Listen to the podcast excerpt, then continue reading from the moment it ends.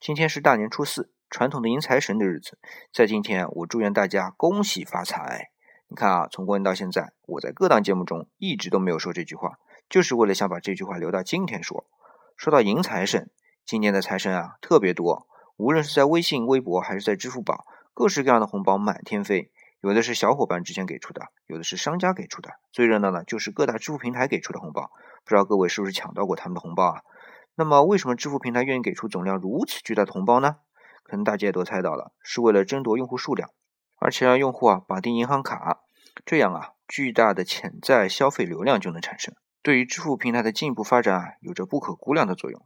互联网的竞争很大程度上是用户数量的竞争，而且是有效用户数量的竞争。具体就支付平台来说啊，有效用户就必须是绑定银行卡的用户。